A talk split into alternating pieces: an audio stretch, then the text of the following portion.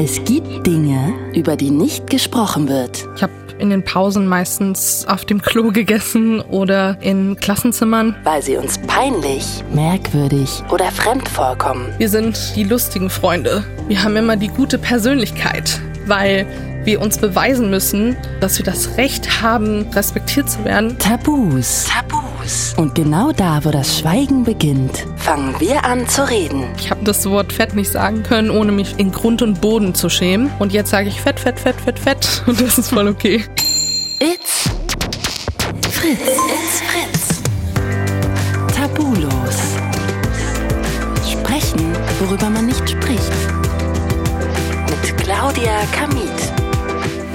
Herzlich willkommen zu Tabulos. Ich bin Claudia Kamit.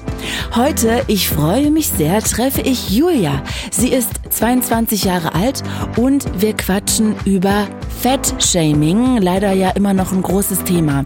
Julia hat sogar wirklich viele Erfahrungen mit Ärztinnen machen müssen, die ihr, salopp gesagt, einfach zu verstehen gegeben haben, nimm mal ab, dann hast du auch keine Probleme mehr. Sie selbst weiß nicht, wie viel sie wiegt. Sie stellt sich nicht auf die Waage. Darum soll es heute auch gar nicht gehen. Wir wollen vor allem eben beleuchten, wo Fettshaming anfängt, welche Kommentare sie auch heute noch zu hören bekommt, wie es damals in der Schule war und mit welchen Vorurteilen sie immer noch zu kämpfen hat. Natürlich noch eine kurze Triggerwarnung vorweg. Wir reden unter anderem auch über das Thema Mobbing. Also sollte euch das in irgendeiner Weise triggern, bitte hört euch vielleicht die Folge nicht alleine an. Und ihr wisst Bescheid, es wäre voll stark, wenn ihr Tabulos weiterempfehlen würdet. Liebe geht raus an alle, die das machen. Danke von Herzen. Und ich treffe jetzt Julia.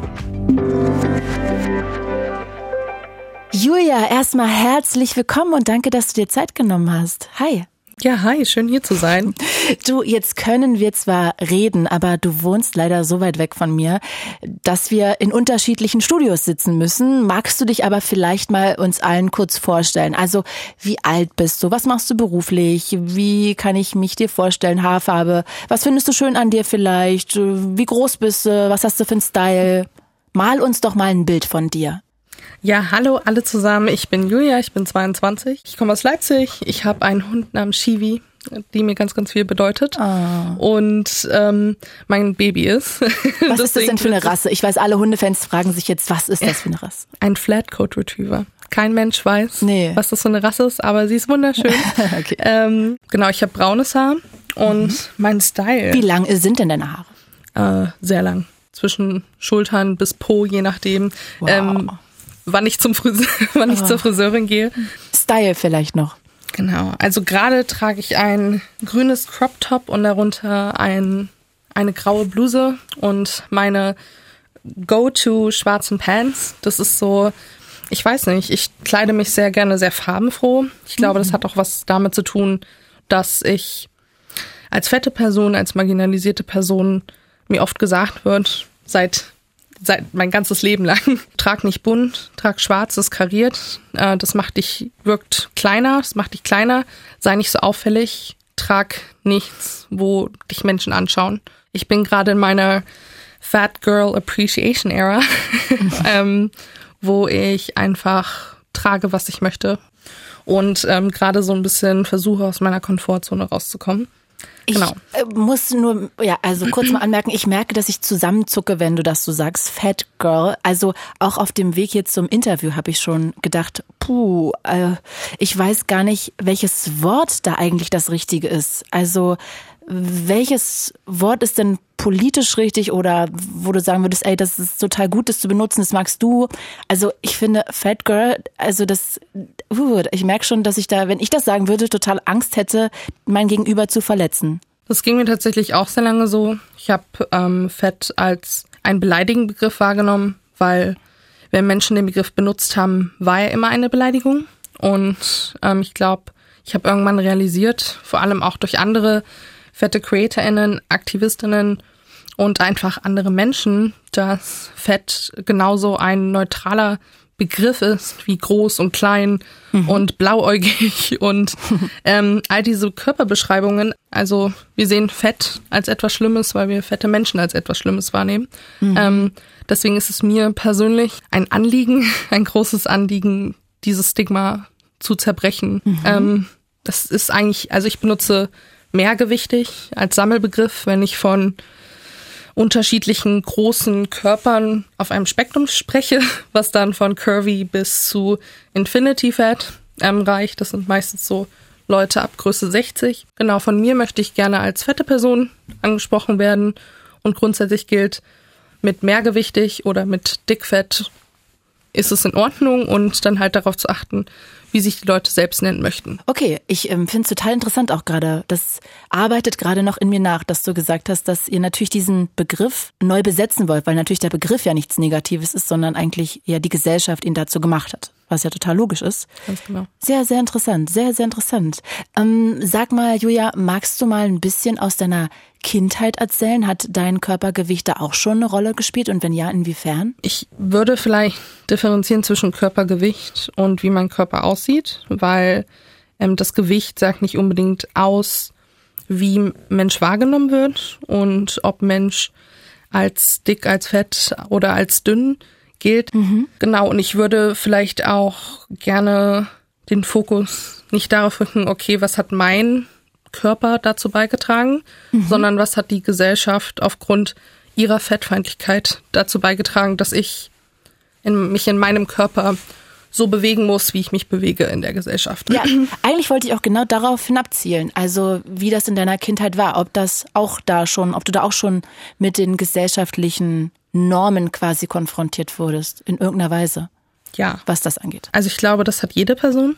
Also vielleicht bevor ich in meine Kindheit gehe, ich verspreche, ich komme gleich darauf zurück, aber ich bin nämlich hier angekommen und ich bin gerade in diesem richtig coolen Raum mit ganz viel Equipment mhm. und einer Couch und zwei Stühlen und der eine Stuhl hat Lehnen, auf dem ich nicht sitzen kann und der andere Stuhl ist ein ganz kleiner so Hockerteller, ähm, auf dem ich auch nicht sitzen kann. Das heißt, ich stehe gerade hier und ähm, spreche mit dir, was grundsätzlich nicht schlimm ist, aber es zeigt, glaube ich, auch, wie diese Welt nicht für Menschen wie mich gemacht sind. Mhm. Und genau, ich fand das einfach passend, dafür, ja, je nachdem, weil wir gerade über dieses Thema sprechen. Ich äh, verstehe voll, was du meinst. Es tut mir sogar ein bisschen leid, ehrlich gesagt. Ich fühle gerade das Gefühl, dass ich mich entschuldigen muss dafür.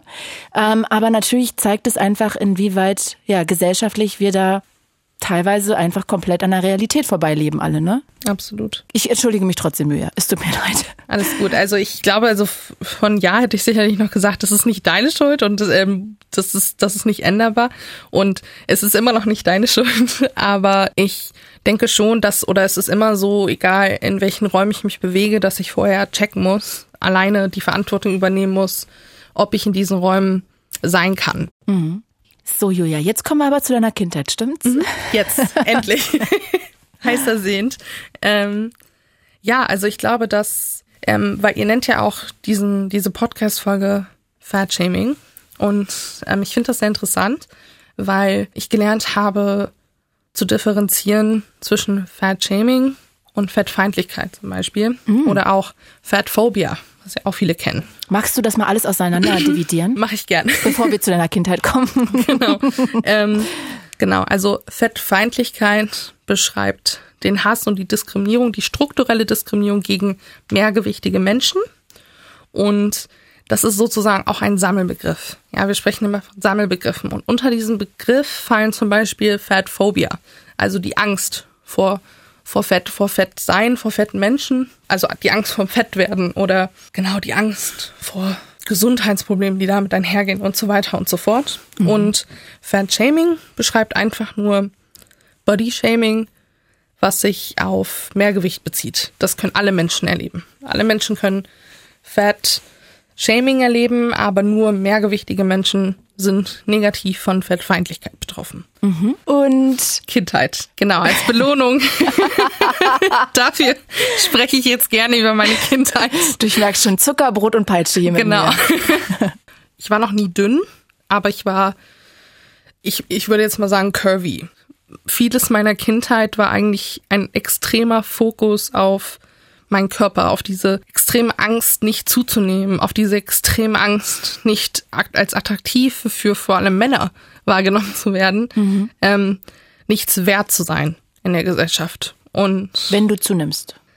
Genau, ich weiß zum Beispiel noch, als ich in der fünften Klasse ein Kleid anhatte und ich habe so einen süßen neonpinken Gürtel um meine Hüfte geschnallt. Und ich habe mich an dem Tag so schön gefühlt. Ich hatte, ich kann mich immer noch erinnern, obwohl das so lange her ist. Ähm, ich war richtig selbstbewusst mhm. und ich war richtig zufrieden mit mir und ich bin durch die Gänge gerannt und habe einem mein Kleid gezeigt und ich weiß nicht, da hat mich diese erwachsene Lehrerin zur Seite genommen und hat gesagt, ich würde lieber den Gürtel abnehmen, weil dann siehst du fett damit aus. Oh und das möchten die Menschen nicht sehen. Und wow. in dem Moment hat's mich total überwältigt und ist, als wäre ich in so, ein, in so ein dunkles Loch gefallen und ich habe mich geschämt. Ich habe mich geschämt für meinen Körper. Ich habe mich geschämt, dass ich jemals gedacht habe, dass ich schön aussehe, dass ich schön aussehen kann. Und ich habe den Gürtel danach direkt abgenommen und ich bin nach Hause und ich habe den Gürtel weggeschmissen. Ja, und was man dir ja auch sagt, ist, dass du deinem eigenen Urteil nicht trauen kannst, ne? Absolut. Ähm, Schönheit wird immer daran betrachtet, wie begehrenswert wir für die Gesellschaft sind. Und nicht nur für die Gesellschaft als Ganzes, sondern für ganz bestimmte Blicke und ganz bestimmte Perspektiven. Auch wer bestimmt, wer ist schön, wer ist begehrenswert, wer ist akzeptabel in unserer Gesellschaft, wird von bestimmt, einer bestimmten Gruppe, und ich sage auch, es sind weiße, cis, hetero Männer, nach denen sich alle richten müssen. Und wenn du nicht diesen Standards entsprichst, wenn du nicht diesen, diesen Blick genügst, dann wirst du entmenschlicht und du wirst dämonisiert und du wirst diskriminiert. Dir wird das immer und immer wieder eingeredet. Und leider sind wir in diesem Mindset so verfahren, dass auch Menschen, die diese Regeln vielleicht nicht aufstellen, aber oder die auch negativ betroffen vielleicht sind von diesem, diesem Wahn nach Perfektionismus, diese Systeme auch aufrechterhalten. Mhm. Jetzt war das ja sehr schockierend, ehrlich gesagt, diese Story mit deiner Lehrerin. Die kann ja auch eigentlich erst so zehn Jahre her sein, was mich dann noch mehr erschüttert, ehrlich gesagt. Gibt es noch andere Geschichten so aus deiner Schulzeit, die dir in Erinnerung geblieben sind? Waren es auch Klassenkameraden, die dir das Gefühl gegeben haben von, du bist so, wie du jetzt aussiehst, nicht schön oder entsprichst nicht der Norm? Ja, absolut. Also ich glaube, ich war eine von, oder soweit ich das in Erinnerung habe, eine von wenigen mehrgewichtigen Menschen in meinem Jahrgang. Allgemein, ich war immer die andere, ich war immer komisch und ich hatte nie wirklich Freundinnen in der Schule. Ich habe in den Pausen meistens auf dem Klo gegessen oder ähm, in Klassenzimmern. Ja, ich wusste einfach, dass ich nirgendwo reinpasse. Und ich habe, also ich hatte außerhalb der Schule Dates mit Menschen, die meist älter waren, die nicht der beste Umgang waren. Reden wir jetzt von Dates, also so Richtung Liebe? Äh, naja, Liebe würde ich jetzt nicht sagen. Ich würde sagen, das ist so, ich glaube, manche können das nachvollziehen, die vielleicht in ähnlichen Situationen war, dieses, wenn die Menschen, also deine, deine Gleichaltrigen um dich herum, mhm. dir sagen, dass du anders bist, dass du komisch bist, dass sie dich nicht mögen und dass du fett und hässlich und alles bist, dann ähm, sucht Mensch meistens nach anderen, die dich akzeptieren, dich schön finden. Deswegen machen das meistens älteren Leute und Men also älter jetzt nicht im Sinne von 30, aber äh, schon grenzwertig. Mhm. Mit denen war ich dann auch in jungen Jahren immer trinken und ähm, rauchen und dies und das und ich habe mich nie wohl gefühlt, aber ich habe so ich war so verzweifelt auf der Suche nach Akzeptanz und Zugehörigkeit, dass ähm, ich dort mitgeschwommen bin. Und selbst da war ich immer die Fette in der Gruppe. Und ja, das war natürlich ähm, ziemlich traumatisch. Ja, das glaube ich dir. Tut mir richtig leid, dass du das so aushalten musstest. Ist ja ein Aushalten, ne? Also anders kann man es ja nicht sagen. Wie war es denn zu Hause? Hast du dich da akzeptierter gefühlt? Also ähm, dazu muss man sagen, ich habe damals nur meine Oma und meine Mama gehabt. Mhm. Und meine Oma, ja, die kommt einfach aus einer anderen Zeit. Und ähm, sie hat mich schon geliebt oder sie liebt mich, aber sie hat einfach eine noch sehr feste Vorstellung davon, wie Menschen zu sein haben. Mhm. Und ich habe nicht in ihre Vorstellung gepasst. Mhm. Und deswegen hat sich viel immer darum gedreht, ob ich abnehme, wann ich, wann ich vorhabe abzunehmen. Also sie hat auch mal ähm, mein Ex-Freund oder beziehungsweise mich gefragt, ob mein Ex-Freund denn damit ein Problem hat, dass ich fett bin, weil der Oh ähm, damit muss er ja ein Problem haben. Und ich glaube, sie hat gar nicht verstanden. Also ich habe auch gesagt, Oma, das ist nicht in Ordnung, das ist total verletzend. Und sie so, nee, das meine ich doch nicht böse. Ich mache mir doch nur Gedanken. Ich möchte es doch nur, dass du glücklich bist. Und ich glaube wirklich, dass sie das möchte und dass sie nicht versteht, was daran so gewaltvoll ist auch. Aber es ist gewaltvoll, Ja, voll, voll. Alter und meine Mom war früher auch so, also dieses trag keine horizontalen Streifen und trag schwarze Sachen und trag dies und trag das. Und es war auch sehr viel Fokus darauf, aber ich glaube, dass sie immer mehr dazulernt und auch bereit ist, sich weiterzuentwickeln und mehr zu lernen und auch immer zu mir kommt und mich fragt und wir uns austauschen und auch wirklich offene, ehrliche Gespräche führen können, auch wenn natürlich nicht alles perfekt ist, aber ich mache auch noch Fehler. Genau, also da hat sich schon einiges verbessert. Hast du denn in der Zeit dann auch immer mal wieder eine Diät ausprobiert, gerade wenn das so oft an dich herangetragen wurde? Ja, also mit 13 weiß ich noch, da war ich äh, sehr, sch- nee, sogar noch vor 13. Also ich habe tatsächlich auf Leistungssport gemacht, Was denn? Volleyball und Cool. nebenbei habe ich aber auch noch Tennis und Fußball gespielt und bin geschwommen Wow. ähm, in der Mannschaft und ähm, Volleyball war aber immer meine Leidenschaft. Also ich habe Volleyball geliebt, ich habe immer Volleyball gespielt, ich hatte jeden Tag Training. Auch wenn ich kein Training hatte, hatte ich immer einen Volleyball in der Hand und am Wochenende gab es dann Turniere. Ich weiß noch, dass ich auch trotzdem immer, ich war die einzige mehrgewichtige Person auch bei uns im Team und auch mein, mein damaliger Coach hat mir immer zu verstehen gegeben, dass ich anders bin, was jetzt mein, mein Gewicht angeht oder obwohl ich die beste Spielerin bei mir im Team war, aber mal abgesehen davon, ähm, wurde ich trotzdem auch zum Beispiel nie Teamkapitänin, sondern immer die Person, die, ich sage jetzt mal, beliebt war, aber nicht gut. ja, mit 13 oder vor 13 hatte ich dann eine Phase, wo ich so exzessiv Sport gemacht habe, so, ähm, also ich habe auch bis zum Erbrechen ähm, Detox und Abnehmtees getrunken und ich habe fünf, sechs Stunden am Tag also Training gehabt und dann bin ich nach Hause und ich habe alle möglichen Sportübungen gemacht und ich war eigentlich konstant ähm, dabei und ich habe auch wirklich nicht viel gegessen oder ich sag mal nicht wirklich so, wie ich ähm, das brauchte. Ja, dann habe ich innerhalb eines Sommers circa 30 Kilo abgenommen. Crazy. Ich weiß noch, ich kam in die Schule, es war nämlich Sommerferien. Und dann kam ich ähm, zurück in die Schule und ich habe so viele Komplimente bekommen. Ich fand das, also damals hat mich das total, ich habe das total gefeiert. Ich dachte, oh mein Gott, endlich werde ich akzeptiert. Wurde ich nicht, aber genau. Ähm, Ja, es geht ja gar nicht um dich in dem Moment. Ne? ja, und auch LehrerInnen haben mich besser behandelt, tatsächlich, als sie das davor getan haben. Jetzt, wenn ich zurückdenke, muss ich immer daran denken, dass ich mich eigentlich zerstört habe, um dünn zu werden.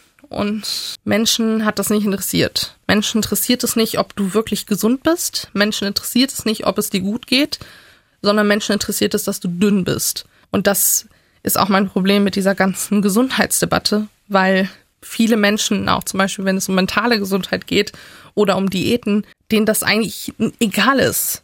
Weil sie nur möchten, okay, ich mag nicht, wie du aussiehst, ich mag deinen Körper nicht, ich akzeptiere das nicht und deswegen musst du alles machen. Egal, ob das dich zerstört oder ob es dir gut tut, ähm, um diesem Ideal von mir zu entsprechen. Da muss ich zum Beispiel zurückdenken, dass ich dann mit 13 bin ich ziemlich schwer krank geworden und ich bin beim Volleyball in Ohnmacht gefallen. Und danach ist es nochmal passiert und ich habe immer mehr Symptome bekommen. Ähm, ich habe vieles erbrochen, also alles, was ich gegessen habe. Ich hatte ständig Schmerzen. Ähm, ich hatte auch teilweise epileptische Anfälle. Oh Gott, was hattest du denn? Darf ich das fragen? Ich weiß es immer noch nicht. Ach so. Also ähm, viele denken, es ist psychosomatisch. Ähm, ich denke, das hat auch was damit zu tun und auch, dass ich ja diesen Sommer davor meinen Körper eigentlich ein bisschen zerstört habe. Ich weiß noch, ich bin, ich habe dadurch, dadurch innerhalb eines Jahres circa 100 Kilo zugenommen. Ich habe gemerkt, LehrerInnen haben mich wieder weniger gut behandelt und auch die SchülerInnen und ähm, ÄrztInnen, desto fetter ich wurde, haben mich immer weniger ernst genommen und mir immer weniger zugehört, bis ich irgendwann, meine Mutter ist Ärztin, nur noch mit Beweisfotos, dass ich mal schlanker war, dass ich Sport gemacht habe und meiner Mutter zur Ärztin gehen musste, weil sie mich gar nicht gesehen haben. und meine Mutter sozusagen ähm, beweisen musste und ähm, dass, dass ich nicht lüge, weil eine fette Person kann ja keinen Sport machen und kann ja nicht einfach so zunehmen und ähm, kann ja nicht nicht Essen ausbrechen und trotzdem zunehmen. Sowas. Also das heißt, sie haben eigentlich daran gezweifelt, was du erzählt hast, weil das deren Meinung nach nicht in das Konzept gepasst hat von genau. dir, was sie sehen und das zum Abgleichen nicht möglich war in deren Kopf. Absolut. Wow, okay. Ähm, ich weiß noch, ich war 13, 13 Jahre alt, als ähm, ein Arzt das erste Mal vorgeschlagen hat, dass ich doch eine lebensverändernde Operation machen sollte, um gesund zu sein. Das hat er gesagt, das weiß ich noch. Und ich fand es interessant, weil wir hatten davor Tests gemacht und du warst ich gesund. war gesund. Ja. ähm, beziehungsweise ich benutze den Begriff gesund eigentlich nicht, sondern das, was jetzt gesellschaftlich und medizinisch als gesund gewertet wird. Mein Blutdruck war super, mein Blutzucker, ich hatte sehr hohe Muskelmasse Masse durch ähm, den vielen Sport. Und trotzdem hat er mir das empfohlen. Und das war das erste Mal, dass ich, glaube ich, gemerkt habe, okay, es geht nicht um meine Gesundheit, es geht nicht um mein Wohlbefinden, sondern es geht darum, einem Standard zu entsprechen, damit ich für die Gesellschaft passe. Mhm. Und dann hat er mich nach, ich glaube, Gera geschickt, ähm, um an diesem Informationskurs ähm, teilzunehmen, wo die dir erklären, was das für Operationen sind und was du danach beachten musst. Reden wir jetzt von so einem Magenband oder von genau. einer Magenverkleinerung oder so? Ja, ich war 13, wohl bemerkt. Ja, ich möchte Crazy, das immer wiederholen. Und dann erzählen die so, das und das wird gemacht, hier wird ein halber Magen entfernt, du kannst danach, äh, musst du damit rechnen oder wirst du dein Leben lang Medikamente nehmen müssen und du kannst damit rechnen, dass du auch mentale Probleme wie Depression bekommst. Du wirst vieles nicht mehr vertragen. Du kann, dann haben sie so ein Bild gezeigt mit so einer kleinen Hand, wo so ein paar Nüsse oder Kerne drin waren und meinten, das kannst du pro Tag essen. Mhm. Und ein halbes Glas Wasser. Und das und, ist ja auch nicht reversibel, ne? Nee, also das, was mir empfohlen wurde, mhm. definitiv nicht. Und also eine Magenverkleinerung. In dem Moment dachte ich mir auch, ich kenne keinen dünnen Menschen, der die so wenig isst. Und ich habe auch gefragt, macht das denn überhaupt Sinn für mich? Weil ich habe ja, also mir geht's ja gut und das, diese Tests haben es ja auch bewiesen. Ich, ich habe eh schon gesundheitliche Probleme, deswegen habe ich ja zugenommen und deswegen geht's mir nicht gut. Ähm, und ich habe auch Probleme mit meiner mentalen Gesundheit. Ist es denn dann für mich der richtige Weg? Und sie meinte sofort, ja, mhm. das ist der richtige Weg für dich, weil du musst dringend abnehmen. Ja, damit du, auch wenn in Zukunft hundertprozentig gesundheitliche Probleme auf dich zukommen werden, dass ähm, genau du das abwenden kannst. Und ich bin da raus und das war vielleicht so ein bisschen der Anfang von meinem Aktivismus. Ich habe mhm. dann zwar noch drei, vier Jahre lang nicht wirklich mich damit auseinandergesetzt, aber ähm, das war so die Entstehungsgeschichte. Genau. Und sag mal, was hast du denn den Leuten geantwortet, wenn die gesagt haben, Woher bist du denn so dick, wenn du, wenn du so viel Sport machst? Also das kam ja anscheinend sehr oft von allen Seiten. Ja, es ist dann immer wieder, ja, dann isst du ja zu viel. Ich habe gesagt, nein, weil ich, ich breche das meiste Essen aus. Ähm, ich weiß nicht, woran es liegt. Ich breche auch, wenn ich nichts gegessen habe. Ich glaube, dass es daran liegt, dass mein Körper merkt, dass ich kein Essen drin behalten kann und dass mein Körper gerade im Überlebensmodus ist wenn Körper im Überlebensmodus sind, dann versuchen sie alles zu speichern, was sie kriegen können. Mhm. Und mein Körper versucht zu speichern ähm, für das nächste Mal, dass mein Körper nichts bekommt oder dass mein Körper bricht. Und ich bin mir nicht sicher, ob das der Grund ist, aber ich nehme mal stark an. Auch ein paar Sachen sind dann rausgekommen. Ich habe ja Dutzende ähm, Tests und Untersuchungen gemacht, mhm. dass ich PCO habe und eine Schilddrüsenunterfunktion. Was ist PCO? Also das äh, hat was mit dem Hormonhaushalt zu tun. Also es kommt so ein bisschen von allem was spring, ähm, springt damit rein. Mhm. Ja, was, was genau am Ende das genau verursacht hat, ich glaube, das werden wir vielleicht nie wissen. Also, aber das sind ja beides gerade Hormonstörungen, ne? sowohl Schilddrüsenunterfunktion als auch dann PCO. Genau.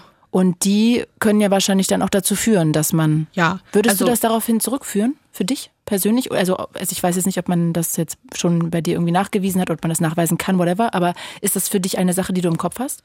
ich, ich weiß es nicht. Also ich ähm, weiß nur, dass wir das, also dass das vielleicht der zehnte Test war, den wir gemacht haben und dass es ja schon davor losging. Mhm. Aber ich glaube, dass es so extrem angefangen hat damit. Mhm, mh. Was ich so schade finde, und das ist ja wirklich ein Armutszeugnis für unsere ganze Gesellschaft, ist, dass man ja eigentlich sagen könnte, wärst du ein Skinny Girl gewesen, wäre dein Leben komplett anders ja. verlaufen, ne? Ich denke schon. Diesen Gedanken finde ich interessant und den habe ich tatsächlich schon öfters durchgespielt und ähm, ich bin auch viel auf TikTok unterwegs und es ist auch sehr lehrreich. Also ich folge ausschließlich marginalisierten CreatorInnen, mhm. ähm, die sehr krasse und wirklich muah, Chefskiss ähm, Talking Points haben. In einem Video hat eine andere fette Creatorin davon erzählt, dass sie mit einem gesellschaftlich normschönen Mann zusammen ist. Der ist schlank, der ist normschön, all das und sie ist fett. Sie erzählt und zeigt Screenshots von dünnen Frauen, die in seinen DMs sind oder ihn vor seiner Frau auf der Straße ansprechen und mit ihm flirten. Und wenn er nicht reagiert, dann sind sie schockiert. Und sie sind so, oh mein Gott, ich bin doch viel schöner als deine Frau, ich bin doch viel heißer als deine Frau. Warum willst du die, warum willst du nicht mich? Und oh mein Gott. sie hat auch gesagt, noch viele andere CreatorInnen, dass Menschen jetzt nicht nur bezogen auf dünne Menschen, sondern allgemein auf Menschen, die bestimmte Privilegien genießen, wie weiße Menschen oder Cis-Männer etc., ähm, dass sie durch diese Privilegien auch einen gewissen Status in der Gesellschaft haben. Zum Beispiel bei, wenn wir jetzt an dünne weiße Cis-Frauen denken, zum Beispiel, spielen bestimmte Sachen keine Rolle. Also ähm, du wirst in Spaces willkommen geheißen, einfach auf der Tatsache, dass dich Menschen schön und attraktiv finden mhm. und musst dich nicht beweisen. Wenn wir jetzt zum Beispiel von marginalisierten Menschen sprechen oder in diesem Fall von fetten Menschen, wir sind die, die lustigen Freunde. Wir haben immer die gute Persönlichkeit, weil wir uns beweisen müssen, dass wir Menschen sind und dass wir das Recht haben, gesehen und respektiert zu werden und müssen dann natürlich auch mehr dafür arbeiten, dass wir damit auch lernen, okay, wir werden gesellschaftlich nicht akzeptiert, wir werden nicht als schön betrachtet.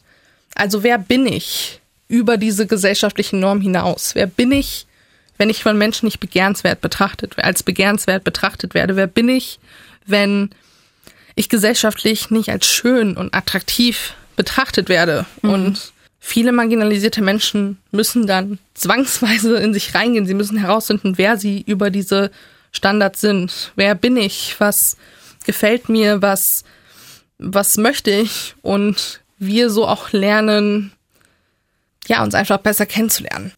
Ich glaube, das war bei mir auch so.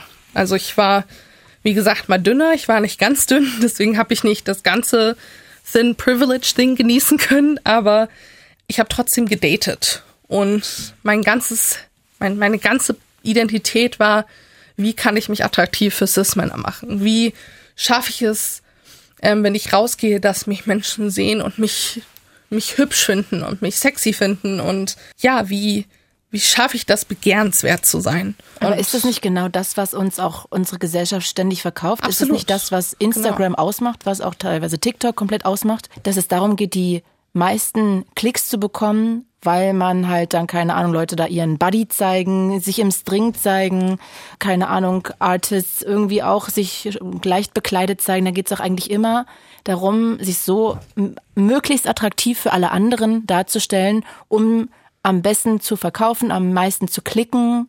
Also das ist doch eigentlich so der, die Basis leider unserer Gesellschaft. Ja, definitiv. Also das meinte ich auch, dass meine ganze Identität, mein ganzes Dasein sich darauf fokussiert hat, wie kann ich attraktiv sein, wie kann ich begehrenswert werden. Und als das weggebrochen ist, also als ich fett geworden bin, war es komplett egal, ähm, was ich versucht habe, weil ich trotzdem fett war. Und das heißt, ich bin raus. Mhm. Was ähm, du kannst es quasi gar nicht kompensieren durch irgendwas, was du tun genau. würdest. Deswegen musste ich mich zwangsweise damit auseinandersetzen, wer ich darüber hinaus bin und wer ich sein möchte. Diese Schublade wird man ja auch leider selbst wenn man Gewicht verliert, oft nicht los. Ne? Also ich weiß nicht, ob du diese Doku, die Jonah Hill gemacht hat, gesehen hast. Ähm, bei Netflix, wo er seinen Psychiater interviewt und mhm. er da auch sagt, dass er, er hat gar kein Instagram mehr, deshalb übrigens, dass er immer gefragt wird, wie ist es denn der Dicke auf der Party zu sein? Du bist ja immer noch der Dicke ähm, in den Filmen. Wie äh, kriegst du denn überhaupt jetzt noch Rollen, wo du nicht mehr so fett bist? Also wo man auch denkt so, also es ist einfach verrückt. Es ist, selbst wenn es sich geändert hat, klebt das in den Köpfen von den Leuten noch so fest, dass es das einzige Attribut ist, was sie mit ihm verbinden. Also es ist ja. so crazy. Das ist ja auch so. Also, das meine ich ja. Er wird, wird, wird da nicht gecastet, weil er besonders gut aussieht, sondern weil er lustig ist, der lustige Fette. Mhm. Und ähm, wenn das wegbricht, wer ist er dann? Mhm. Ähm, ja, ja. Das ist ja nicht nur ein ein Identitätsding, also für sich selbst, sondern auch für die Gesellschaft. Und ich ähm, war allgemein nie extrem begehrenswert und ich war nie gesellschaftlich gesehen die schönste und die, die ähm, hübscheste. Als ich fett geworden bin, da konnte ich halt gar nicht kompensieren mit nichts. Und ich finde das auch interessant, also definitiv, weil du hattest ja so TikTok und Instagram erwähnt und es stimmt, dass Social Media wahnsinnig zu Essstörungen und Fettfeindlichkeit und auch Diskriminierung aller Arten beiträgt.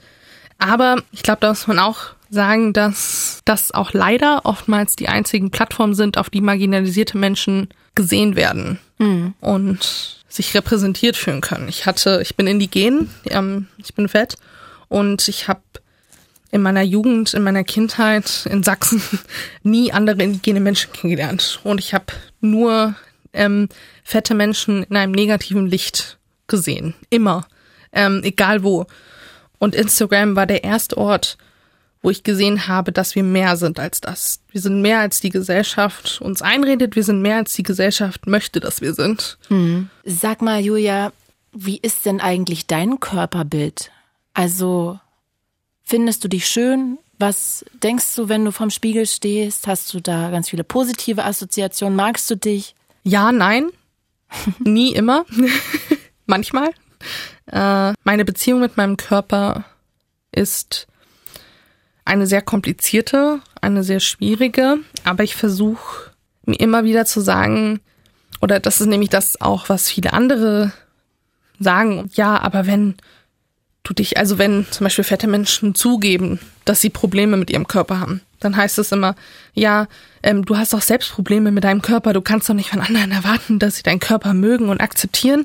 Und ähm, ich sage doch, so, ähm, ich muss mich nicht lieben, um Respekt für mich einzufordern. Mhm. Und ähm, du musst mich nicht mögen, du musst mich nicht schön finden, aber du musst mich respektieren. Ja, das sind zwei verschiedene Dinge. Ich kann mich hassen, ich kann immer noch ganz krasse Probleme mit internalisierter Fettfeindlichkeit haben und trotzdem habe ich das Recht, wie ein Mensch behandelt zu werden und respektiert zu werden. Ich glaube, diesen Unterschied müssen Menschen machen. Und ja, also ich habe definitiv Probleme mit meinem Körper, an denen ich arbeite. Ich habe zum Beispiel auch vor drei, vier, fünf Jahren das Wort Fett noch nicht sagen können, ohne mich ähm, in Grund und Boden zu schämen. Und jetzt sage ich Fett, Fett, Fett, Fett, Fett. Und das ist voll okay. Ja, also es ist ein langer, langer Prozess. Und ich werde niemals an einem Punkt sein, wo ich sage, ich liebe mich 100 Prozent immer. Aber ich glaube, das gibt sagen es die nicht. wenigsten, ja. Also ich ja. kenne auch eigentlich gar keine Frau, die das also ich kann es jetzt nur gerade von Frauen sagen, weil ich da mehr mit Frauen drüber rede, ehrlich gesagt, die das von sich sagen würden, ja. ähm, wenn sie vorm Spiegel stehen. Leider, leider, ne? Das ja. ist ja total traurig. Aber deswegen finde ich, ich weiß nicht, ob du den Begriff Body Neutrality kennst, also Körperneutralität, das ist sozusagen scheißegal, ob wir uns schön finden oder nicht, sondern unser Körper ist einfach ein Körper, mhm. der so ist, wie er ist. Und ähm, das war's. Also ähm, zum Beispiel bei Body Positivity, mh, hm, auch so eine Sache, geht es ja eher so darum zu sagen, Körper, also marginalisierte Körper, Fettkörper sind schön und ähm, wir möchten für sie kämpfen oder allgemein so bei Body Image Bewegungen. Mhm. Ähm, und bei Body Neutrality geht es darum zu sagen, ähm, es ist okay, wenn du dich gerade nicht schön findest, denn Schönheit ist nicht das Ziel. Das ist nicht das Ziel, was wir verfolgen. Was wir verfolgen ist Destigmatisierung und den Kampf gegen Diskriminierung von marginalisierten Körpern. Geht es denn dann darum, dass man sagt, bei Körperneutralität geht es eben darum, einfach komplett aufzuhören, Körper zu bewerten? Und Body Positivity ist zwar was Gutes, aber der Ansatz ist trotzdem weiterhin eine Bewertung überhaupt zu machen? Genau, ich meine nur so wie Body Positivity jetzt ist, denn so mit wie vielen Bewegungen ähm, haben sich viele weiße, dünne, normschöne Cis-Frauen diese Bewegung geschnappt und gesagt, hey, ich habe auch Probleme mit meinem Körper, ich möchte jetzt auch Teil dieser Bewegung sein. Und haben nicht verstanden, dass es einen Unterschied gibt zwischen Body Image Issues und struktureller Diskriminierung und mhm. haben diese Bewegung so ein bisschen sich angeeignet und an sich gerissen. Deswegen ja, der heutige Stand von Body Positivity, diese Aneignung ist, wir sind alle schön. Genau. Und Body Neutrality sagt, scheißegal, weil Schönheit ist ein Konstrukt. Verstehe. Ähm, und wir möchten davon ganz wegkommen. Mhm, mh. Was ich aber herauslese aus dem, was du sagst, ist schon, das hat natürlich auch ganz viel was mit deinem Mindset zu tun, aber dass sich schon dein Körperbild im Laufe deines Lebens verändert hat, ne? Ja. Also so klingt es zumindest. Definitiv. Ja, was ja auch sehr gut ist. Also ja. herzlichen Glückwunsch. Ähm, ja, das ist ja auch viel harte Arbeit, machen wir uns nichts vor. Absolut. Mm, ich würde gerne noch ein bisschen über Vorurteile reden, weil ich glaube, dass viele von uns, die jetzt auch gerade zuhören, wahrscheinlich manchmal was sagen, was vielleicht verletzend ist, bei dem wir uns aber gar nicht bewusst sind. Was mhm. würdest du denn sagen, wo fängt denn da schon Diskriminierung an? Also wo fangen Vorurteile an, mit denen du dich auseinandersetzt? Also was begegnet dir immer wieder? Das fängt, also grob gesagt, fängt es schon damit an, einfach nicht an fette Menschen im öffentlichen Raum zu denken, was Sitzmöglichkeiten angeht oder Räume, ähm, all sowas. Mhm. Und wenn wir konkreter sind, sind das zum Beispiel einfach bewertende Kommentare zum Körper, die Mehrgewicht als etwas grundsätzlich Schlechtes und Schamhaftes darstellen. Also zunehmen und Essen auch, ja, auch wenn es zum Beispiel Essen ist, was gesellschaftlich als ungesund gilt, da fängt es schon an. Mhm. Ja, diese, diese Wertung auch von Essen. Oft wird dann zum Beispiel auch nicht berücksichtigt, wer hat Zugang zu welchem Essen. Ja. Und, ähm, Guter Punkt. Genau, wer isst was auch, es hat ja auch was mit, ähm, mit Kulturen und mit, mit Herkunft zu tun, mit ähm, ja, und auch mit Geld. Rassismus. Ne? Also sowas, woran Menschen gar nicht denken. Mhm. Vielleicht, wenn ich einen Tipp geben könnte, ist sich mal das ganze Konzept von Gesundheit wirklich anzuschauen und zu sagen, wer definiert das, wer wird ausgegrenzt und wer wird moralisch als überlegen dargestellt. Warum zählt zum Beispiel, wenn wir jetzt zum Beispiel von einem Burger und Fritten reden, warum zählt das als ungesund? Und wenn das als ungesund gilt, ähm, oder wenn wir von Gesundheit sprechen, zählt mentale Gesundheit auch eine Rolle, weil wenn eine Person ein Burger und Fritten isst, kann das gut für die mentale Gesundheit in diesem Moment sein. Ist es dann weniger wichtig?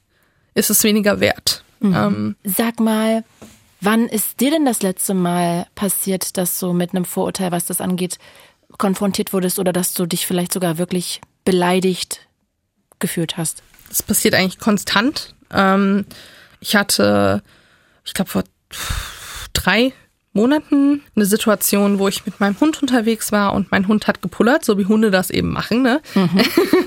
und da kam ein, ein Mann und die Person kam mit dem Kind und hat gemeckert, dass mein Hund gepullert hat. Und es war wirklich, also am Straßenrand, da wo Hunde pullern. Mhm. Ähm, ja, muss der Hund denn hier hinpullern? Ich habe gesagt, ja, ähm, mein Hund muss pullern. Ich bin dann einfach weiter und das Kind hat gefragt oder hat gesagt, Papa, ich habe Angst oder irgendwie sowas. Und der Papa, ich höre das nur so aus dem Hintergrund, ja, diese äh, fette Ausländerin da, äh, mach dir keine Sorgen. Und oh ähm, Gott. ich habe dann nur gesagt, manche Menschen sollten keine Kinder haben und bin weitergegangen. Aber ja, Himmel. das ist so. Krass. Also es ist ja wirklich, was für schreckliche Menschen es gibt, ne? Ja. Unfassbar, ey. Alles gut, aber es sind, wie gesagt, immer Sachen. Also ob ich in der Bahn bin oder ich hatte zum Beispiel auch letztens, war ich in einer sehr vollen Straßenbahn drin. ich bin rein und es war noch nicht so voll. Und dann sind immer mehr Menschen gekommen. Irgendwann steht dann, ich kann mich ja auch nicht kleiner machen, aber von fetten Menschen wird irgendwie erwartet, allgemein von marginalisierten Menschen, dass wir uns so klein wie möglich machen, ähm, um ja keinen Platz einzunehmen, gar keinen Platz wegzunehmen von privilegierten Menschen zum Beispiel. Mhm. Und ich weiß noch, ich habe nun Ellenbogen in meinem Rücken gefühlt und jemand hat so richtig hart mehrmals in meinen Rücken gestoßen, ähm, obwohl wir alle dort standen, aber irgendwie habe ich den Platz eingenommen. Mhm. Ich war daran schuld. Mhm. Und ja, es passiert immer wieder. Traurig. Würdest du eigentlich sagen, weil du ja dann schon sehr, also gerade was du auch zu dem Typen gesagt hast, schon sehr schlagfertig bist, dass du auch selbstbewusst bist? Würdest du das über dich sagen? Nö. also ich, ähm, das ist tatsächlich das eine der wenigen Male, wo ich mich getraut habe, was zu sagen, aber meistens friere ich einfach ein und ich ich traue mich gar nichts. Also ich bin wirklich im Freeze-Mode. Und wenn zum Beispiel andere diskriminiert werden, kann ich sehr gut eingreifen. Mhm. Aber wenn, wenn ich diskriminiert werde, wenn mir was passiert, dann mache ich mich sehr, sehr klein. Würdest du dir eigentlich wünschen, dass wenn da Leute neben dir stehen, die das mitbekommen, vielleicht in der S-Bahn, dass du da irgendwie diskriminiert wirst, dass sie was sagen, weil du gerade so eingefroren bist? Manchmal, also ich habe auch schon erlebt in Situationen, dass wenn ich reagiert habe oder andere reagiert haben, beziehungsweise ist eigentlich noch nie passiert, aber wenn ich reagiert habe, ähm, dass die Personen dann deutlich aggressiver geworden sind. Mhm. Und ähm, deswegen ist es immer so eine Sache. Also ich passe deswegen auch sehr hart auf, ähm, zu wem ich was antworte. Mhm. In dem Moment war der halt mit seinem Kind dort. Deswegen habe ich mich getraut. Ja, ich hatte zum Beispiel mal, das ist, jetzt im Nachhinein ist es lustig, aber ich war auch mal mit zwei anderen mehrgewichtigen Menschen in Berlin essen bei Vapiano und wir saßen dort an einem Tisch, ähm, haben unser Ding gemacht, haben gegessen und da kam eine, eine ältere, dünne weiße Frau an unseren Tisch und hat ohne was zu sagen, ohne uns Hallo zu sagen, irgendwas, ihr Handy rausgeholt und Bilder von uns gemacht.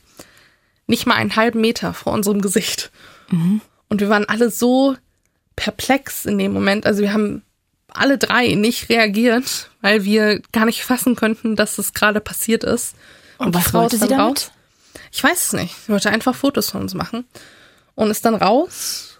Und dann kam der Kellner und hat das auch mitbekommen und hat gesagt, ja, ich hasse das ja. Das ist wie bei, bei Autounfällen, wo die Leute dann stehen bleiben und Fotos von den toten Opfern machen. Und Nein, das hat er nicht gesagt. und ich glaube, er, also er hat das sehr lieb gemeint, er war auch sehr lieb, aber ähm, Oh Gott, das ist ein Horror. Oh mein ja. Gott. Oh ja. mein Gott. Oh Gott, ich, ich fühle gerade das Bedürfnis, mich für alles zu entschuldigen, was hier passiert. Sehr schrecklich, oh Gott. Oh Gott, wie wenig er mitgedacht hat, Himmel. Ja. Julia, ich würde gerne noch ein bisschen über deine Familie reden. Du hast ja vorhin schon mal angeschnitten, dass es mit deiner Oma ähm, ein bisschen schwieriger ist, auch so gerade Generationskonflikt wahrscheinlich. Ne? Ich will deine Oma jetzt da gar nicht schlecht machen. Ich glaube, das liegt auch ein bisschen daran, ne? Mhm. ohne dass es das auch entschuldigen soll. Aber du weißt, glaube ich, was, es, was ich meine. Wie wirst du denn sonst von deiner Familie akzeptiert? Also geht es da auch oft um deine Figur? Nicht mehr oft. Also es, natürlich gibt es immer mal wieder so Kleinigkeiten, so kleine Patzer von meiner Mama zum Beispiel. Aber sie entschuldigt sich danach und wir haben auch immer sehr, äh, sehr gute Gespräche und es kommt dann nicht wieder vor. Aber jetzt hat meine Mama zum Beispiel einen Mann geheiratet, ihre Jugendliebe, oh, oh. die sich nach 30, 40 Jahren wieder getroffen haben. Äh, und am Anfang war das tatsächlich so, dass ich mich, mm, ich habe mich nicht getraut, viel zu essen. Ich habe also auch weniger gegessen, als ähm, dünne Menschen wahrscheinlich essen würden. genau, habe mich dort sehr, auch wieder sehr klein gemacht ich finde das ehrlich gesagt total traurig, wenn du das erzählst, dass du da auf Essen verzichtest, um zu gefallen. Ist es dann öfter so, dass du das Gefühl hast, dass du dein Essverhalten im Alltag ein bisschen einschränkst oder dass sich das in irgendeiner Weise beeinflusst? Ja, absolut. Zum Beispiel, wenn ich Essen bestelle oder auch wenn, wenn FreundInnen da sind und wir Essen bestellen, traue ich mich meistens nicht ranzugehen. Ähm, ich sage dann, können Sie es bitte vor der Tür abstellen oder äh, ich lasse das eine andere Person übernehmen, weil ich das einfach nicht mag. Ich hatte zum Beispiel mal eine Situation, wo wir zu viert waren, glaube ich, und ich bin rangegangen und die Person schaut mich von unten bis oben ganz angeekelt an und sagt, da hat aber jemand Hunger. Oh Gott. Und also einfach diese Annahme, ich muss ja alles essen. Es kann ja nicht sein, dass ich das mit Leuten teile. Und selbst wenn, ja, was ist daran so schlimm? Ja, voll. so, ähm, also ja, es ist natürlich auch, wenn ich in der Öffentlichkeit esse, ähm, merke ich die Blicke und auch dieses, hm, was kauft, was kauft die Person jetzt? Was, ähm, was schmeiße ich in meinen Warenkorb? Was bestelle ich? Mhm. Also wenn du dir eine Pizza aufs Band legst, dann bekommst du schon gleich drei Blicke. Die, keine Ahnung, schlanke Lady hinter dir, die kriegt keinen Blick quasi. Ja, aber ich kann auch nicht gewinnen. Also wenn ich einen Salat bestelle, dann heißt es, ähm, tu doch nicht so, wir wissen alle, dass du die Pizza möchtest. Und wenn ich die Pizza bestelle, heißt es, ist doch mal ein Salat. Oh mein Gott, oh mein Gott. Ähm, würdest du eigentlich sagen, dass du eine Essstörung hast? Ja, ich habe definitiv eine Essstörung. Ich glaube auch, wenn Menschen ihr Leben lang zu hören bekommen, ist nicht das, mach das, mach dies, um deinen Körper schlank zu halten und schlank zu werden und dass Mensch zwangsweise auch irgendwas, eine Beziehung mit Essen entwickelt, die nicht sehr förderlich und gut für uns ist. Mhm. Und ähm, es gab Momente, wo ich, wenn ich zum Beispiel mit meinem Ex-Freund war, ähm, sehr lange nichts gegessen habe. Oder nur sehr, sehr wenig. Und ich habe das auch gemerkt. Ich habe Kopfschmerzen bekommen, mir wurde schlecht, schwindlig. Das ist immer so eine Sache. Darf ich fragen, was du dann für eine Essstörung hast, unter der du leidest? Ehrlich zu sein, ich weiß es gar nicht. Also ich habe mich, um ehrlich zu sein, auch noch nie wirklich mit Begrifflichkeiten, was jetzt Essstörung angeht, beschäftigt. Also ich glaube, so Bulimie, Anorexie habe ich nicht. Obwohl auch fette Menschen können anorex, anorexisch sein. Mhm. Aber ich. Du beobachtest quasi eigentlich den ganzen Tag dein Essverhalten wahrscheinlich, vor allem in der Öffentlichkeit. Ja, nicht immer, aber es ist schon besser geworden. Ähm, ich fühle mich nicht immer nach jedem Essen schuldig oder. Du fühlst dich nach Essen schuldig? Äh, nicht mehr, nicht mehr immer. Na, aber nicht mehr immer bedeutet ja auch manchmal. Ja, definitiv. Und welche Schuld sollst du dann auf dich geladen haben? Naja, dieses ähm, von fetten Menschen wird erwartet, dass wir alles machen, um abzunehmen. Wir müssen nur eigentlich unser ganzes Leben danach richten, abzunehmen. Und wenn wir das nicht machen, wenn wir einfach nur essen, weil wir essen möchten, weil wir, weil es uns schmeckt, weil es, weil etwas Spaß macht, dann werden wir verteufelt. Und das habe ich natürlich auch internalisiert. Dieses, mhm. okay, ich esse jetzt eine Pizza, das kann ich nicht machen, weil ich bin fett. Und als fette Person steht mir das einfach nicht zu. Mir steht es nicht zu, mein Essen zu genießen. Mir steht es nicht zu, Sachen zu essen, die mir nicht beim Abnehmen helfen. Dieses, ich habe erst das Recht, menschlich behandelt zu werden, wenn ich diesen Standards entspreche. Mhm. Okay. Genau. Crazy. Ja, äh. aber ich bin auch erst zum Glück seit Anfang des Jahres in Therapie und ja, wir besprechen das. Okay. Und hast du, also ich weiß jetzt nicht, ob das zu privat ist, du musst ja nicht darauf antworten, mhm. aber hast du sonst irgendwas in der Therapie für dich rausgefunden, was im Zusammenhang eben mit Körpergewicht, mit Mehrgewichtigkeit, mit das ganze Thema betreffend schon seit deiner Kindheit angeht? Noch nicht. Also ähm, ich, ich habe auch aufgrund der Tatsache, dass ich halt mehrfach marginalisiert bin, jahrelang kein keinen Therapieplatz finden können, weil ich immer wieder Diskriminierung auch in diesen Therapiesitzungen erfahren habe. Ja? Mhm. Zum Beispiel? Zum Beispiel, dass mir nicht geglaubt wurde, als ich erzählt habe, dass ich zugenommen habe, obwohl ich viel gebrochen habe. Deswegen, das war mir gar nicht bewusst. Ja, ähm, musste ich halt auch jahrelang mich selbst therapieren, mhm. ähm, mich selbst reflektieren und das alles alleine herausfinden. Und ich habe halt erst seit ein paar Monaten meine Therapeutin wir arbeiten an vielen, aber das sind, glaube ich, noch Sachen, die wir jedenfalls jetzt noch nicht besprechen im mhm. Detail. Okay, aber schon mal Shoutout an die anscheinend. Ja, definitiv. Sag mal, ich würde gerne, auch wenn es jetzt wahrscheinlich sehr klischeehaft ist, aber auch noch mal so ein bisschen, weil ich glaube, für alle, die dazuhören, ist es manchmal vielleicht auch ganz cool, das zu spiegeln, wie dein Alltag aussieht. Wie ist es denn mit Shoppen? Also wie diskriminierend ist denn Shoppen für dich? Gott, da könnten wir eigentlich nochmal eine zweite Podcast-Folge machen. Aber ähm, ja, ich kann nicht in der Innenstadt shoppen. Das ist schon seit Jahren fällt das weg. Weil? Ähm, weil es keine Kleidung meiner Größe gibt. Ah, okay. Das heißt, ich muss online shoppen. Also ich muss, ich shoppe zum Beispiel auf ASOS, mhm. ähm, weil ASOS noch vergleichsweise zu anderen Läden vergleichsweise moderne, in Anführungsstrichen, Kleidung hat, auch für mehrgewichtige Menschen. Aber trotzdem, zum Beispiel, ich weiß jetzt nicht die genauen Zahlen, aber wenn ein Mensch sich zum Beispiel die Anzahl an einfach nur Hosen oder Kleidern anschaut, für Menschengröße 36, 38, sind meistens so 5000, 6000. Mhm. Und für Menschen meiner Größe, ich habe Größe 56, 58, sind es meistens so, ja, 100 bis 500 maximal. Bei vielen sind es viel, viel weniger. Also ich habe zu vielen Kleidungsstücken null Zugang. Und diese Kleidung wird auch oft von dünnen Menschen designt und entworfen für dünne Menschen. Und damit meine ich, dass oftmals Kleidung genommen wird, die wird für dünne Menschen geschnitten und ähm, skaliert und dann werden die einfach ein paar Größen größer gemacht. Okay. Viele DesignerInnen verstehen nicht, dass fette Körper nicht einfach kleine Körper zwei Nummern größer sind, mhm. sondern dass wir ganz andere Körperformen haben. Das heißt, viele Sachen passen auch nicht oder auch Stereotypen werden reproduziert wie nicht farbenfroh. Viele sind sehr so sackähnlich, kartoffelähnlich und und schwarz. Schwarz ähm, zeigen nicht viel Haut oder sind lapprig, all solche Sachen. Mhm. Ähm, Schön. Ja, und ich habe mir tatsächlich von meiner Mama, von meiner Mom ähm, zu Weihnachten eine Nähmaschine gewünscht. Oh wow. Und geil. die Basics, weil ich dachte, scheiß drauf, ich habe keinen Bock mehr, ich mache meine Kleidung selbst. Wow, aber das kostet natürlich auch viel Zeit, ne? Ja, aber ich de denke mir, ähm, so viel Zeit und, und, und Wut und Verzweiflung, wie ich es in Online-Shopping ähm, packe, ähm, da schaffe ich das auch das ja. ähm, zu machen, wenn ich meine Kleidung selbst mache. Verstehe. Wie ist es denn ähm, gerade was Dating angeht? Also natürlich spielt das auch eine Rolle. Mein Ex-Ex-Freund war selbst mehrgewichtig. Mein Ex-Freund schlank und muskulös. Mhm. Ja, natürlich gibt's dann auch immer Sachen. Ich war in beiden Beziehungen die fettere Person.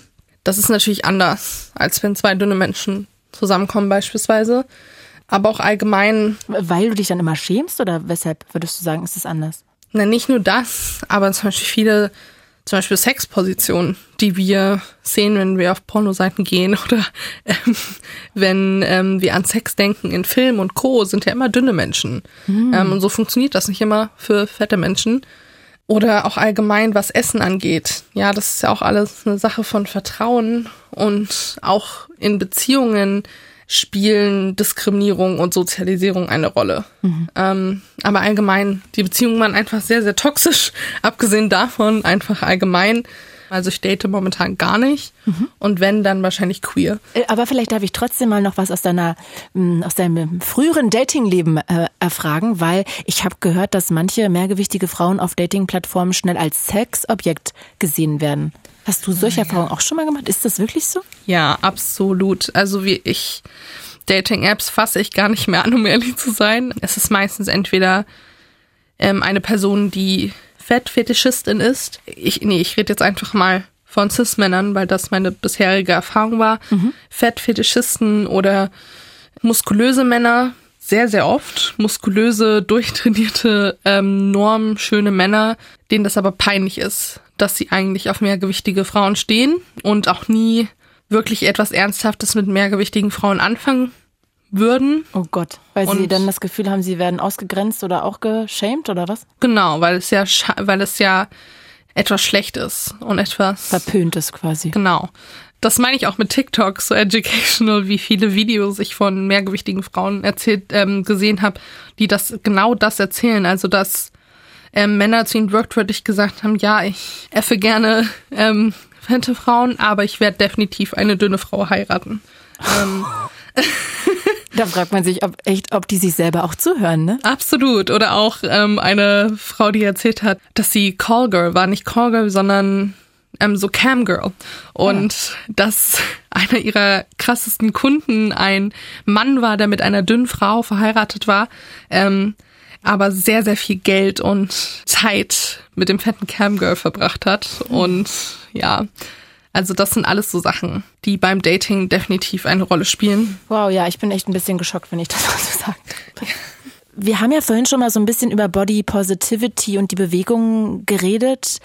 Jetzt gibt's ja ganz viele solcher ähm, Kampagnen auch, zum Glück. Ähm, zum Beispiel auch diese Blogger-Kampagne Hashtag Respect My Size. Würdest du sagen, dir bringt das auch was konkret? Hat sich da irgendwas gedreht, gewandelt? Ändert sich da schon was oder? Das ist schwer zu sagen. Ich glaube, grundsätzlich in manchen Spaces verändert sich was. Besonders wenn wir jetzt von ähm, bereits selbstreflektierten aktivistischen Spaces, Spaces sprechen. Aber grundsätzlich, das meine ich, deswegen meinte ich auch, es ist so problematisch, dass weiße, dünne Frauen diese Bewegung geklaut haben eigentlich, mhm. weil ich sehe immer und immer, immer und immer wieder Takes und Videos von dünnen weißen Frauen, die sagen, ja, aber die Positivity, but I draw the line at fat people. Und ähm, das ist halt auch bisschen ironisch und wenn es nicht so traurig wäre, wäre es lustig, dass die Menschen, die das, ähm, diese Bewegung erfunden haben, dann nicht Heidebewegung sein dürfen. Genau. Deswegen, ich glaube auch, also in Deutschland ist Fettfeindlichkeit nicht als offizielle Diskriminierungsform anerkannt. Ähm, Würdest du dir das wünschen? Ja, absolut. Was würde sich dann ändern? Na, erstmal, es wäre offiziell anerkannt, weil das ist ähm, das, was ich so oft höre oder was ich immer und immer wieder sehe, dass Leute denken, okay, es ist nicht offiziell anerkannt, also es ist okay, ich kann es machen. Und damit möchte ich nicht sagen, dass andere Diskriminierungsformen, die offiziell anerkannt werden, auch verboten werden. Das absolut nicht, leider. Aber bei Fettfeindlichkeit ist es nochmal so ein Stückchen, ich kann das widerlichste, schlimmste über dich sagen und ich weiß, dass ich nichts befürchten muss. Gar nichts. Mhm. Ja. Was würdest du dir denn sonst noch wünschen? Von mir, von allen, die zuhören, politisch? Ich würde mir mehr Menschlichkeit wünschen. Ich würde mir mehr wünschen, dass wir aufhören zu sagen, nein, ich, ich, ich sehe das nicht so wie du, obwohl ich keine Ahnung habe, wie es ist, du zu sein. Oder nee, ich sehe das anders, weil es mir unangenehm ist oder sowas. Und es ist vollkommen berechtigt, diese Gefühle zu haben. Die hatte ich auch. Ich habe sie immer noch mit vielen Sachen, die ich selbst reflektieren muss. Ähm, aber dass wir einfach mal kurz innehalten und sagen, okay, ich verstehe vielleicht nicht alles oder ich stimme gerade nicht zu, weil ich mich vielleicht noch nicht so gut damit auseinandergesetzt habe. Aber ich, ich bin ein Mensch und diese Person ist ein Mensch und dieser Mensch erzählt mir gerade, dass etwas nicht in Ordnung ist und dass etwas weh tut. Und ähm, das nehme ich ernst. Genau. Das wäre mir wichtig. Zu sagen, ich, ich fühle mit dir. Oder du bist wichtig, du bist ein Mensch und hast das Recht, auch so behandelt zu werden. Mhm. Was würdest du denn anderen mehrgewichtigen oder auch fetten Menschen, wie du selber sagst, ähm, vielleicht raten? Wie können die sich vielleicht auch besser akzeptieren? Was könnte helfen? Hast du da noch irgendwie Tipps für Leute, die sich vielleicht noch nicht so viel damit beschäftigt haben wie du, die sich noch nicht so auf den Weg gemacht haben? Es ist okay, sich nicht zu lieben. Damit meine ich das, was ich vorhin gesagt habe, dieses Body Neutrality. Du, du hast trotzdem das Recht, respektiert zu werden. Auch wenn du dich vielleicht gerade in dem Moment nicht liebst. Und es ist okay, sich einfach mal scheiße zu fühlen. Du musst nicht davon besessen sein, dich zu akzeptieren und konstant dich gut zu fühlen, um sozusagen Fettfeindlichkeit einen reinzudrücken. Eine Sache, die mir gerade noch in den Kopf gekommen ist, weil das irgendwie auch so ein bisschen damit was zu tun hat, was glaubst du eigentlich, warum wird mehrgewichtigen Menschen immer unterstellt, dass sie nicht glücklich oder selbstbewusst sind oder dass sie sich gar nicht schön finden? Ja, das kann ich sehr einfach beantworten, weil wir der Grund, warum Menschen, jetzt abgesehen davon, dass profitabel ist, so sehr an diesen Normen und Standards festhalten, der ist, weil ihnen eingeredet wurde über Jahrhunderte lang, dass sie das brauchen, um glücklich zu sein und dass sie das brauchen, um zu funktionieren als Gesellschaft, als Menschen, als alles. Und wenn und wir sagen, okay, wenn du so und so bist, dann kannst du nicht glücklich sein, weil du passt nicht in diese Standards. Und Menschen brechen sich ihr Rückgrat, um in diese Standards zu passen. Und wenn sie Menschen sehen, die nicht in diese Standards passen, aber nicht in ihr Rückgrat zerbrechen, um das zu ändern, dann rüttelt das erstmal eigenen Selbstwert und am eigenen Weltbild. Weil warum fühle ich mich so miserabel, obwohl ich in diese Standards passe? Oder warum versuche ich so miserabel in diese Standards zu passen und bin so traurig und so schlecht, ähm, fühle mich so schlecht, aber diese Person ist fett und diese Person ist queer ähm, und passt nicht in diese Standards, wo Menschen sagen, das brauchst du, um glücklich zu sein. Mhm. Ähm, und sie sind es trotzdem. Und damit, damit kommen viele nicht klar. Julia, ich bedanke mich ganz doll bei dir, dass du dir so viel Zeit genommen hast. Ja, danke dir. Und ich fand das ein sehr, sehr aufschlussreiches, super interessantes Gespräch. Ich glaube, ich werde mich trotzdem sehr schwer damit tun, in Zukunft fett zu sagen. Ja, das ist auch gewöhnungsbedürftig. Ja, aber mehrgewichtig auf jeden Fall. Ich glaube, das Wort ist bei uns allen jetzt im Kopf angekommen. Und ich danke dir dafür, dass du da so diesen Auftrag auch in dir fühlst, uns alle dazu sensibilisieren und uns wirklich auf das Problem aufmerksam zu machen. Wirklich von Herzen Dankeschön. Ja, sehr gern. Ich freue mich, dass ich hier sein konnte.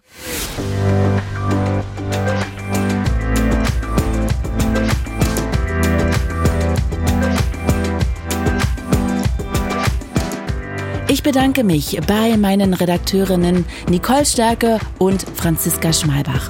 Und bevor ich mich verabschiede, habe ich noch einen Podcast-Tipp für euch. Too Many Tabs von den KollegInnen vom NDR. Ihr kennt das sicher.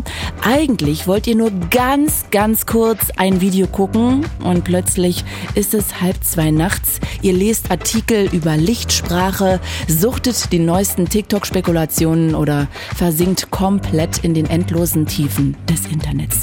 Miguel Robitzky und Caroline Worps geht das ständig so. Als Comedy-Autoren für das ZDF-Magazin Royal und auch privat überladen die beiden ihre Browser täglich mit tausenden Tabs immer auf der Suche nach neuem Internetgold. Und weil die beiden dabei auf so viele lustige und auch wirklich kuriose Dinge stoßen, haben Miguel und Caro einen wöchentlichen Podcast, in dem sie ihre Fundstücke analysieren. Too Many Tabs findet ihr in der ARD Audiothek und natürlich überall, wo es Podcasts gibt. Den Link gibt's in den Show Notes. Ich bin Claudia Kamit und das war Tabulos. Fritz ist eine Produktion des RBB.